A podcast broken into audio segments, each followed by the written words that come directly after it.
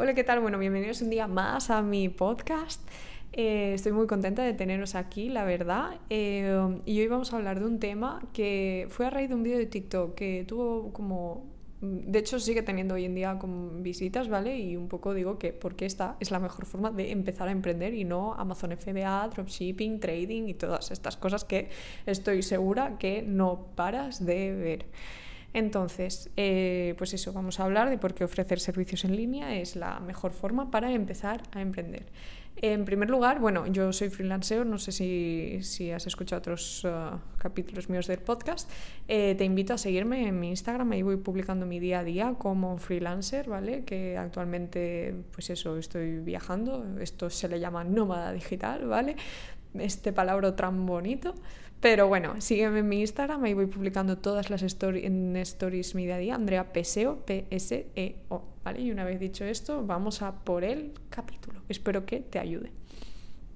Entonces, yo mm, te voy a hablar desde mi experiencia. Yo creo que lo he...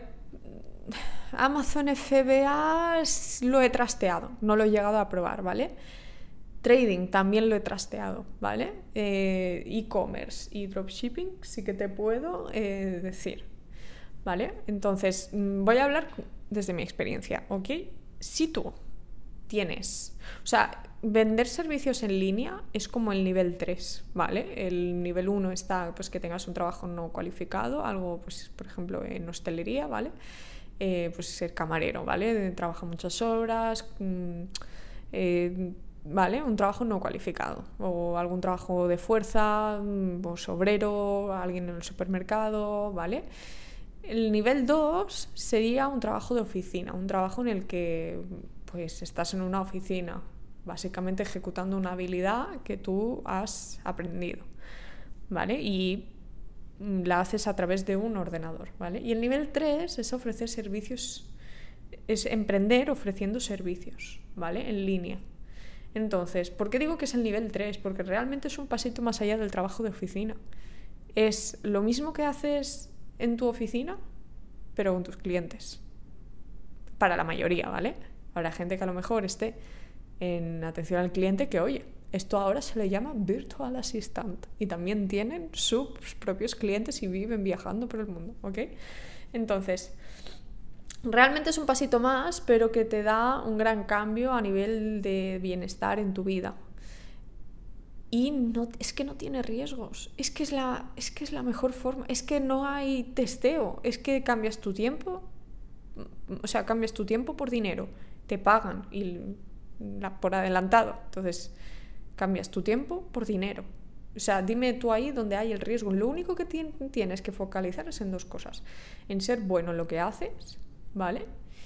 Y eh, ofrecer como un buen servicio al cliente para que te deje una buena review y esa reseña o opinión o para que te recomiende, para que vengan más clientes y esto se va a ir haciendo poco a poco una bola de nieve. Lo único que te tienes que preocupar es de esas dos cosas. Lo otro ya está. ¿No es el servicio más escalable? No. Vendes tus horas, tú eres limitada y no hay más, ¿vale?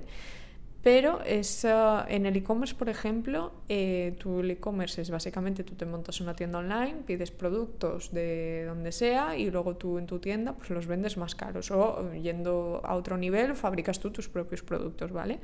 Entonces ahí tienes stock, tienes... Eh, tienes que captar a tus clientes, piensa que nadie te conoce, vas a tener que hacer anuncios, vas a tener que ya invertir, o sea, de entrada ya tienes que comprar el stock y ya tienes que invertir en publicidad y todavía no te aseguras de que vaya a salir bien, ¿vale?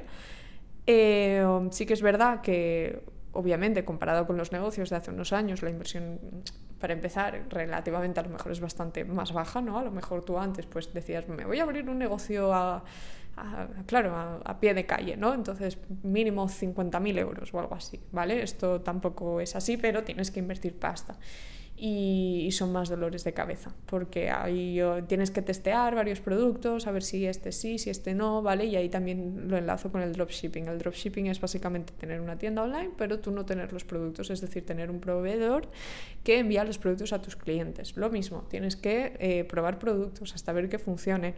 Eso es pasta en publicidad. La publicidad cada día es más cara, se mete más gente, más marcas más grandes. Es cuestión de puja. Si está todo el mundo ahí, la puja es más cara. Fin.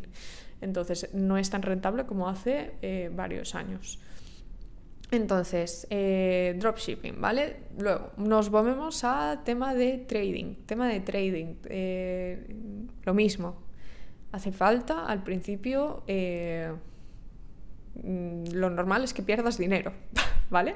Al contrario a lo mejor de lo que puedas ver como por ahí por redes sociales, lo más normal es que pierdas dinero con el trading al principio. Entonces, pum, lo mismo. Hace falta invertir dinero. Al final el trading no es nada más que tú la parte del dinero que tú pones, la haces crecer en una parte proporcional a lo mejor de tus ahorros, la pones y o la multiplicas o pierdes dinero, no hay más. Entonces, mm, lo más normal al principio es que pierdas pasta, ¿vale? Tema de trading. Eh, ¿Qué más queréis? Amazon FBA. Amazon, cada día más copadísimo. Lo mismo, Amazon FBA es publicidad. Eh, también dentro de Amazon, un producto, vender un producto dentro de Amazon, bla, bla, bla. Entonces, eh, lo mismo, es que es lo mismo. Hace falta inversión. Lo único que no hace falta inversión es servicios online. Es Mm, si yo hago SEO en una empresa, por ejemplo en mi caso, pues yo trabajo en una empresa, luego, ¡pum!, me abro a tiempo parcial, en plan, me voy abriendo, ¿no? A lo mejor en mis ratos libres, fines de semana, me abro plataforma, eh, me abro mi, mi, perfil en plataformas de, para ser freelancer, ¿vale? Upwork, Malt, hay miles, Fiverr, Shakers, eh, Freelancer, yo personalmente las que mejor me van es Upwork y Malt. Upwork la que más, ¿vale? Eh, te abres ahí. Mm, en Upwork publican ofertas cada minuto y si más o menos comunicas más o menos bien en inglés, no hace falta que seas un proficiency, eh, y te entiendes y te entienden, se te abre ahí también de que puedes aplicar a trabajos de eh, gente anglo, anglo, angloparlante, ¿vale? Entonces, eh, hay ofertas en español y hay ofertas en inglés. Entonces, eh, ya os digo, hay cada minuto. O sea, tú entras, pum, pam, pam, pones los filtrillos. Siempre recomiendo filtrar en menos de cinco aplicantes para que vean al menos tu aplicación y se interesen por ti, ¿vale? Si hay menos de cinco, si a no ser que sea que sea un trabajo para X y tu experiencia sea Z, eh, te van a hablar, ¿vale? es lo más normal, son muy, pocos, muy pocos aplicantes y tienes esa ventaja. Entonces, eh, y poquito a poco, y hasta que tuviera mis primeros clientes y luego me dejaría mi trabajo. Es que ya os digo, es un escalón muy sencillo y si luego quieres cogerlo todavía con más en pinzas por el tema de la seguridad y tal, eh, cambiar el trabajo de jornada completa por uno a tiempo parcial. ¿Vale? O si ya llevas varios años en una empresa, pillarte la excedencia. En el caso de que no te fuera bien, tú sientes, te va a ir bien, pero en el caso de que tal, tú vives con la seguridad de que vas a poder volver. ¿Vale? Pero ya os digo, seguro en esta vida no hay nada. Entonces, pero si al final es cuestión de, mm, oye, si tú duermes mejor por las noches, hazlo así. ¿Vale? Y, y, ya está. Y luego el trabajo es eh, mejorarte, mejorar tus habilidades, mejorar tu atención con el cliente. Y, y yo, luego, ya cuando ya tienes varios clientes, creo que la meta es conseguir a clientes que te paguen más.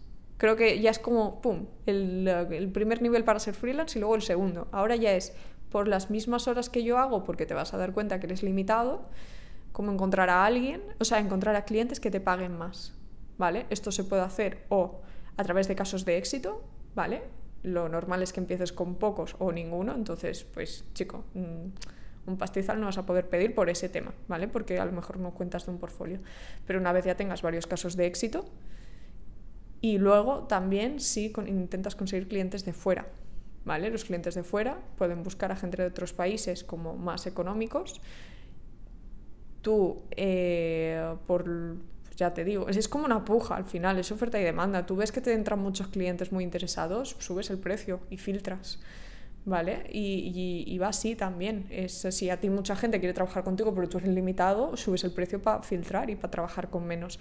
Y los que estén dispuestos a pagar, pues oye, que trabajen contigo. También que te guste el sector y demás, eso ya es como lo más de lo más, ¿vale? Te vas a... yo creo que la mayor motivación es un cliente que te trate bien, que sean buenas personas, que tengan paciencia, entiendan las cosas eh, y te mole el sector yo creo que esto es y te dejen trabajar y no en cada dos minutos cuestionando las cosas en plan, tío, si no confías en mí, contrata a alguien más, pero no estés cada dos minutos cuestionándome todo lo que hago. Eh, esto es lo más... Yo cuando he tenido clientes así son los que mejor resultado les han dado. ¿Vale? Y es que es muy fácil realmente, ¿vale? Eh, ya os digo, hay mucho, tenéis muchos vídeos míos eh, tengo uno de cómo dejar tu trabajo, ser freelance y vivir viajando. Este lo podéis ver. Podéis ver, ya os digo, eh, seguidme en Instagram o en mi, eh, bueno, Instagram, TikTok, Tajo Parejo, ¿vale? También tengo vídeos ahí explicando, tengo un vídeo de explicando Upwork en la pantalla grabando de cómo entras, cómo buscas trabajos, también que te pagan dentro de la plataforma. En plan, tienes como una especie de cartera, billetera que ahí acumulas dinero y luego te haces el pago a ti misma. Luego, cómo funciona el tema de la aplicación para subir rollo tus horas o el trabajo que hagas.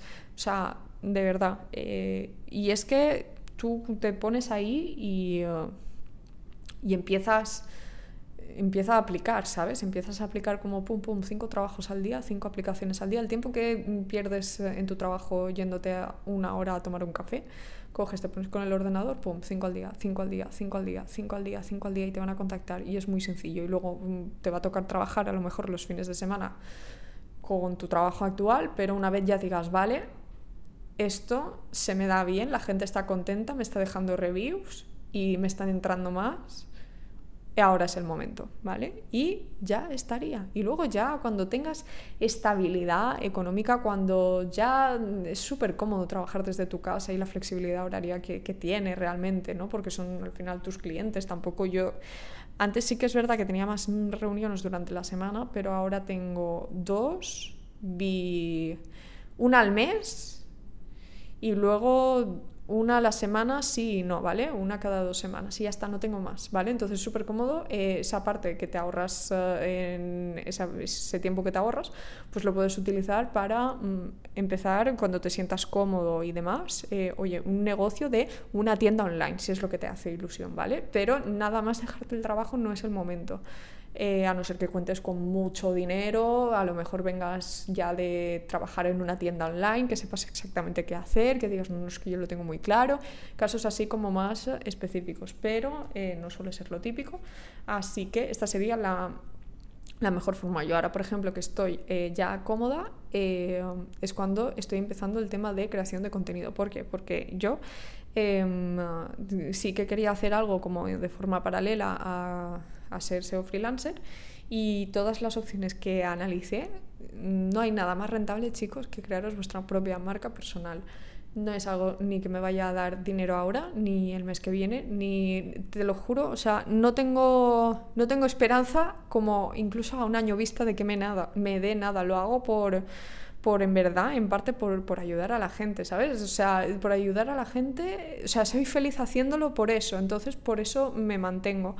Em, y, uh, y, pues eso, no hay nada más rentable porque en el momento en que esto pete, que va a petar y yo estoy totalmente, seguro, eh, estoy totalmente segura porque hay mucha gente que le encantaría ser freelance y está ahí fuera y yo lo sé y es cuestión de tiempo llegar a, a esa gente, eh, pues en ese momento... Eh,